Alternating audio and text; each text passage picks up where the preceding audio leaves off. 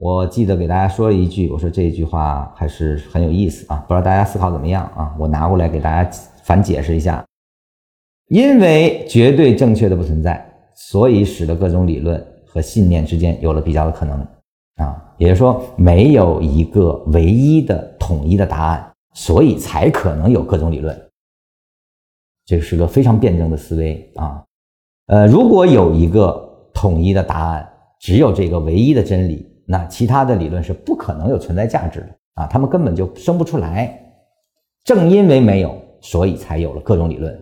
而这种各种理论之间形成了相互的博弈关系啊！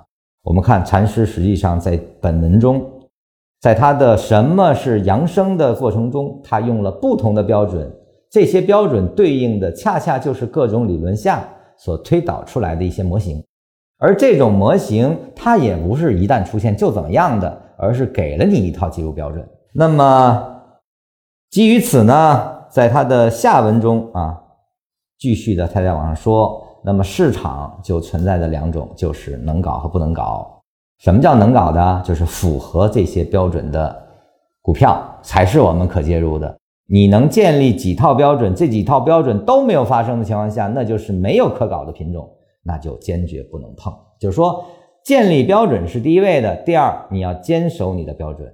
啊，你不能没有任何标准就去介入啊，而这个没有任何标准、没有任何体系就去介入市场的，却是大量存在的。这样的人，禅师用了一个叫“花痴”来代替啊。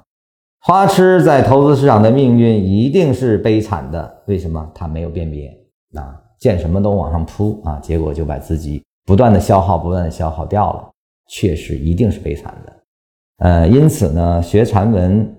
我们更多的是学禅师能给我们带来什么样的思维啊？还是这句话，他是如何看待市面上的所有理论的？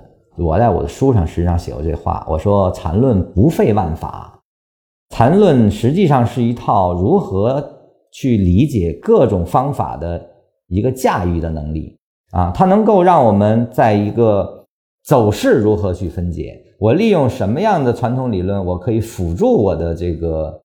禅论进行更好的开展我的交易啊，包括不同的层面的一些理论如何指导它在解决什么样的问题啊？你比如说基本面啊，这些东西到底在解决什么问题呢？啊，其实下文依然是在对峙啊。